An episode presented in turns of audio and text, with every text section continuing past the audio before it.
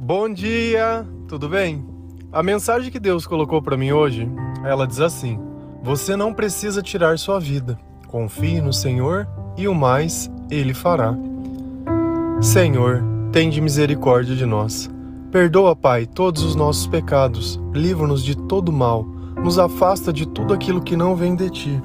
Nós agradecemos, Senhor, por mais esse dia, pelo alimento, pelas vestes, pelo seu espírito.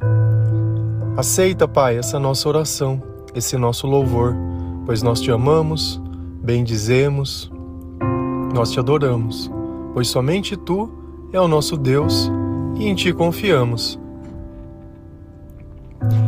Eu acredito que todo mundo já passou por essa experiência de achar que nada mais pode dar certo, que o fundo do poço é o fundo, é o fim, que nada mais vai acontecer e que somente a morte pode solucionar toda aquela dor, toda aquela angústia, toda aquela ansiedade e tudo aquilo que não vem de Deus.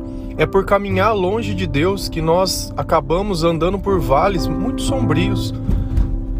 Acabamos vivendo sentimentos que eles estão muito além daqueles que nós gostaríamos. A gente começa a comparar nossa vida depois de uma fase adulta com aquela de criança onde parecia que era bom viver, a gente acaba vendo que parece que de bom não tem nada. Mas toda vez que a gente viver longe de Deus, esse é o caminho que nós vamos chegar. Cedo ou tarde esse sentimento ele vai bater na sua porta. Você fazendo tudo do seu jeito, buscando os teus sonhos. Mas será que esse tipo de sentimento de querer tirar a própria vida, né, de se suicidar, e quantas vezes a gente olha e pessoas que nós conhecemos fizeram isso? Quantas vezes a gente não planejou, pensou exatamente em como iria fazer, o que os outros iriam pensar quando eles encontrassem o nosso corpo, e muitas vezes a gente desiste porque largaria o problema que é nosso para outra pessoa. Simples assim. Não quer dizer que porque eu fugir, a consequência daquilo simplesmente ela vai deixar de existir. Não faz sentido. Eu já passei por essa experiência.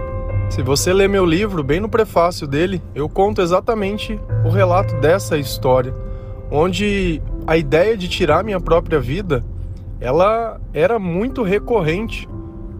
Também não era de se admirar. Eu era ateu. Ouvia a voz do diabo o tempo todo, o tempo todo.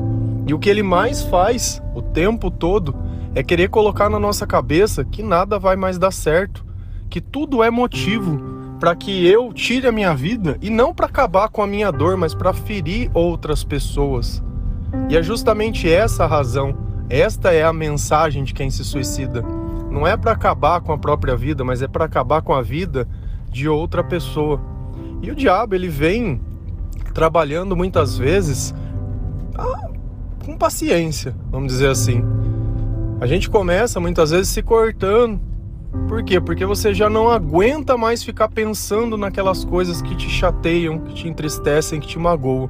Então você prefere fazer um cortinho, provocar dor física em algum lugar para que os teus pensamentos eles parem de pensar naquilo que está te consumindo. E o mal que ele quer é justamente isso, sobrecarregar, onde você fique com vontade sem fazer mais nada que você simplesmente pegue aquela tristeza e cultue ela todos os dias. Eu escrevia poesias praticamente todos os dias, mas tinha um motivo de eu escrever. Eu só conseguia escrever quando eu estava triste. Eu devo ter escrito mais de mil, fácil, e uma mais triste que a outra. E dentro do meu livro, ele ficou bem impresso isso que a partir do momento que eu comecei a me aproximar de Deus, as minhas palavras elas começaram a mudar. E eu acredito que um dos dias que eu quase me matei, ele justamente foi o fim mesmo, porque a partir daquele dia o Senhor olhou para mim e falou: "Bom, já que você não quer mais a sua vida, posso aproveitar ela para alguma coisa útil?" E a partir daquele momento, os meus pensamentos eles começaram a se modificar e os meus passos começaram a me levar para mais perto de Deus. E Deus ele sempre vai colocar pessoas para que você possa chegar dentro do teu objetivo.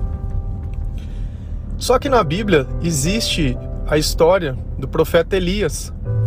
E Elias, ele foi uma pessoa que se você começar a ler a Bíblia, tá lá em Reis, ele se assemelha muito a Jesus, tanto que eles confundiam Jesus com Elias por causa dos milagres e das coisas que ele fazia. Foi um profeta que atuou para Deus grandemente.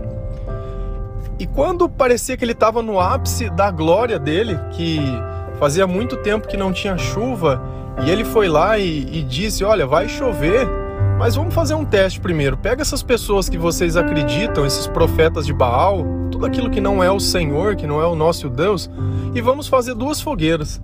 Vocês oram para o seu Deus e pede para ele acender essa fogueira. E depois eu vou fazer o mesmo e pedir para o Senhor fazer. A fogueira que acender é o Deus verdadeiro. E os profetas de Baal ficaram lá orando, diz que a manhã inteira, e ele ficava tirando sarro, ah, grita mais alto aí que talvez seu Deus não esteja escutando. E dito e feito, não aconteceu nada. Quando Elias foi lá, ele separou 12 pedras, simbolizando cada tribo de Israel, e orou, e o Senhor mandou fogo do céu. E o povo todo ficou atônico com aquilo que tinha acontecido. Porque você imagina que você tivesse muitos sacerdotes, orando, né, para Baal e Elias sozinho.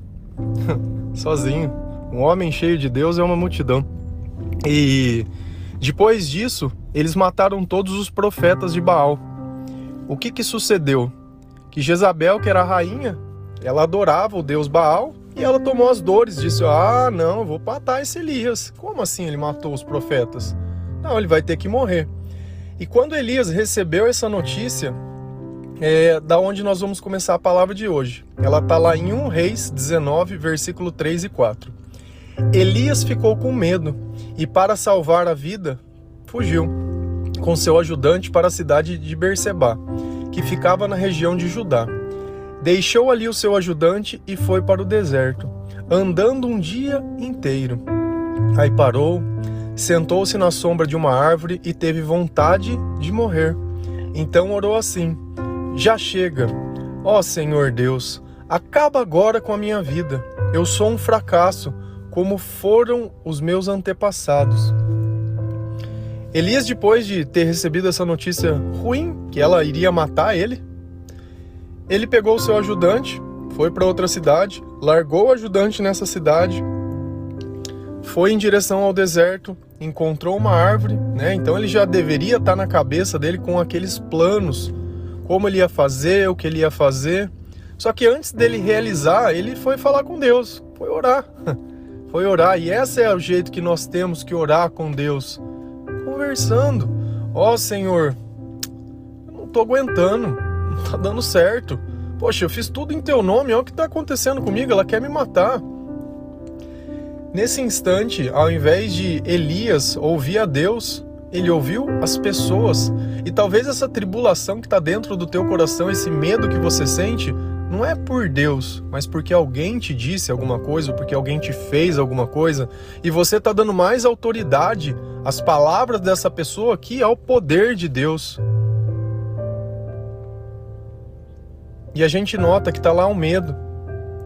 É o medo de não dar certo, é o medo de não conseguir, é o medo de fracassar, é sempre o medo. E ele, e ele justifica: olha, eu sou tão ruim quanto todos os outros que vieram. Porque nota que de alguma forma, dentro do coração dele, ele deveria se achar um pouco maior que os outros. Ele não teria dito isso à toa: eu sou um fracasso, como foram os meus antepassados. Talvez tudo isso aconteceu para que Elias pudesse se colocar no lugar dele Percebe que o momento mais escuro da nossa vida seja o momento que Deus esteja nos quebrantando e nos permitindo alçar voos maiores. E você acha que Deus abandonou Elias lá no deserto depois que ele fez essa oração? Muito pelo contrário. E olha que interessante, a gente já falou sobre isso, sobre você estar tá desanimado e você querer, querer ficar simplesmente dormindo. Geralmente, quando a gente está muito triste, a vontade que dá é essa, não dá vontade de sair da cama. Qual foi o comportamento de Elias? Lá em 1 Reis 19, versículos 5 e 6. Elias se deitou debaixo da árvore e caiu no sono. De repente, um anjo tocou nele e disse: Levante-se e coma. Elias olhou em volta e viu perto da sua cabeça um pão assado nas pedras e uma jarra de água. Ele comeu, bebeu e dormiu de novo. De novo veio um anjo. E a gente sabe que anjos são pessoas que são usadas por Deus. E esse anjo ele trouxe o sustento para ele, trouxe o que ele deveria comer e o que ele deveria beber. E mais, ele trouxe a ordem de Deus: levante e coma.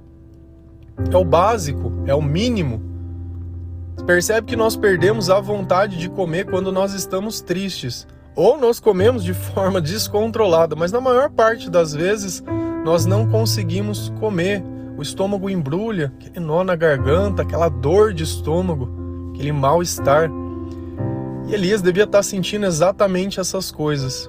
Só que Deus percebe que ele não veio já querendo falar: Ah, Elias, sai daí, vai dar tudo certo, Elias, oh, glória a Deus. Não. Primeiro ele quis que Elias fizesse o básico: Olha, coma, coma, vamos comer um pouquinho. E nós temos que entender que esse tempo que muitas vezes a gente fica em espera é o tempo de cura. É o tempo que nós vamos voltar a aprender o que era o básico, a colocar o pensamento no lugar, fazer o básico necessário tomar um banho, cortar um cabelo, arrumar a barba, começar a pôr a casa em ordem, comer, se cuidar. Se cuidar, o cuidado, o zelo, ele faz parte do processo de cura. Como que Deus vai chegar até você com tanto desleixo? Como parece que você não dá valor à própria vida. E realmente, quando a gente pensa em se matar, a gente não dá valor à própria vida. Mas nós temos que dar valor porque Deus ele tem coisas muito melhores para você. Eu olho a minha vida hoje, comparada à vida que eu vivia antigamente, não tem comparação. Mas onde que não se compara? Sendo que o meu pai, a minha mãe, as pessoas que eu me relaciono são as mesmas. Dentro de mim. Dentro de mim existe um sentimento de vida, um sentimento de paz, um sentimento de amor. Antes era só perturbação, tristeza, amargura, era sempre eu querendo culpar os outros pelas minhas frustrações. E a culpa era minha. E a culpa era minha. E a gente segue lendo a passagem, o nosso profeta Elias deitou de novo e dormiu. E lá em 1 Rei 19, 7 8, a palavra diz assim: O anjo do Senhor Deus voltou e tocou nele pela segunda vez, dizendo: Levante-se e coma senão você não aguentará a viagem. Elias se levantou, comeu e bebeu, e a comida lhe deu força bastante para andar 40 dias e 40 noites até o Sinai, o monte sagrado. A segunda vez, percebe que Deus não teve uma terceira, teve uma segunda. E percebe que dessa vez Deus, além dele dar o sustento, ele já deu a ordem: olha, preciso de você. Agora já não é mais desculpa para deitar e dormir. Da primeira vez, Deus só disse: coma, a tua vida por enquanto é sua. Na segunda, não. Deus disse: olha, agora nós vamos fazer. Eu tenho uma obra para você. Coisas vão acontecer e eu preciso de você. E quando você continua lendo a Bíblia, você vai ver que Deus deu um conjunto de ordens que aquilo ia libertar o povo. E é por isso que Deus ele permitiu passar por tudo aquilo. Sentir aqueles sentimentos e talvez seja isso que você esteja sentindo. Talvez esse áudio seja o primeiro ou o segundo aviso e Deus vai te dar uma instrução sobre o que você deve fazer com a sua vida. Eu percebo que tem muitas pessoas que estão sofrendo pelos entes que perderam um filho, que eu acho que não tem coisa mais triste que um pai perder um filho, porque a ordem natural das coisas elas se invertem. Um irmão, um amigo, um pai, uma mãe, alguém que você ama muito. Mas essas pessoas elas estão nos aguardando. Com Deus nós vamos viver a eternidade, não tem mais separação é apenas um breve momento. Mas a partir do momento que essas pessoas foram, é porque o propósito dela já tinha sido cumprido. E a gente olha a vida de Elias, por mais que ele quisesse tirar a própria vida, Deus tinha outros planos para ele. E para nós também, por mais que nós queremos tirar a própria vida, Deus tem outros planos. E quem que tinha interesse de que Elias tirasse a própria vida? Era o mal. Por quê? Porque ele sabia que através de Elias viria a libertação. E, de, e o diabo sabe que através de você vai vir a libertação de outras pessoas. Você, através da tua vida, vai tocar outras pessoas. Não pense que não é tarefa nossa evangelizar, nós temos que testemunhar o Senhor. Essa igreja ela tem que ser reativa. Não é uma igreja que senta num banco para ouvir, mas é uma igreja do ID. É aquela igreja que confia no Senhor, que busca as pessoas que têm problema. Quantas pessoas não estão trancadas em quartos escuros que você tem acesso e que você sabe? Manda esse áudio para ela. Manda o teu testemunho para ela, diz: "Olha, se você precisar de algo, eu tô aqui". Seja esse ângulo que cutuca e fala: "Ó, come, levanta. Levanta". Só que uma coisa nós precisamos aprender. Quando Deus usa de nós para falar, eu não preciso me chatear com ninguém, porque Deus está usando de mim para falar, não é a minha vontade. E ainda assim, Deus ele vai achar graça em você mesmo hoje, você achando que você esteja no pior momento da tua vida. Isso vai passar, mas é preciso arrependimento, perdão, mudança de vida. Já começa a fazer a faxina na tua lista do celular, já começa a sair de grupo que não te edifica em nada, sabe? Já começa a conquistar aquela vida que você sempre sonhou com pequenas atitudes. Já começa a pensar fazer o mínimo. Senão Deus ele não vai te dar o resto. Sabe? É preciso que nós façamos isso. É preciso. Porque tirar a tua vida não vai mudar nada. Você só vai fazer sofrer aqueles que te amaram. Aqueles que cuidaram de você. Aqueles que estiveram do teu lado e estão do seu lado. Mas às vezes você tá tão chato que não tem nem jeito de ficar do seu lado, porque você só reclama. Você sabe qual é o problema, você sabe qual é o motivo, mas não faz nada simplesmente acha que alguém vai vir resolver? O anjo deu o que era necessário para que, para que Elias pudesse cumprir aquilo que Deus tinha para ele. E Deus já tem te dado o necessário. Sabe, não tem te faltado nada. Só que parece que se não for na proporção que você acha que é, não está acontecendo nada. Vai passar um tempo que a gente fica se desintoxicando. Quando a gente para de fumar, quando para de beber, quando para de pecar, quando para de, de viver essa vida que a gente viveu a vida inteira, tinha um espaço de tempo que a gente costumava fazer aquilo, mas ele vai ser preenchido com outras coisas. Põe uma Bíblia no lugar para você ver, põe uma oração no lugar, põe um louvor, troca os canais que você assiste, sai de perto daquilo que você sabe que pode fazer. Se você não ajudar, fica difícil fica difícil. E ainda que Elias quisesse ficar sozinho, uma pessoa apareceu. E a pergunta que eu te faço, às vezes você está esperando uma multidão vir te ajudar. Foi só um anjo.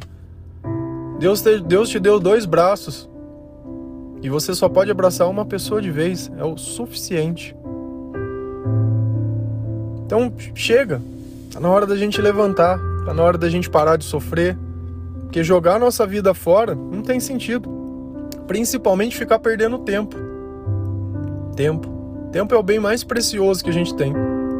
E eu noto, e quando eu olho para trás, como eu poderia ter usado melhor esse tempo. De repente, para estudar um, um instrumento, cantar e para. Eu, tudo essas coisas eu fiz, mas fiz na. fiz na raça, né? Mas poderia, seria muito bom. Muito bom.